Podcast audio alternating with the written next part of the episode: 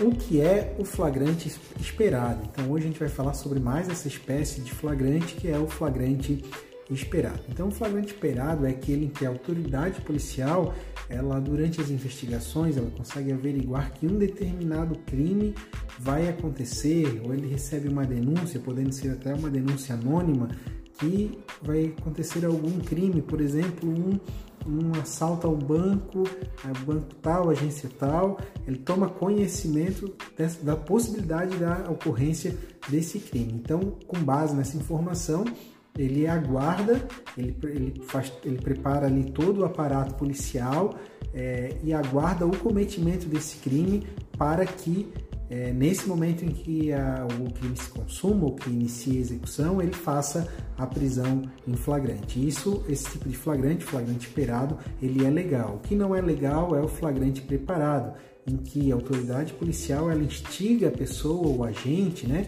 o autor do crime, a cometer aquele crime. A autoridade policial ela tem um controle da cena do crime, né?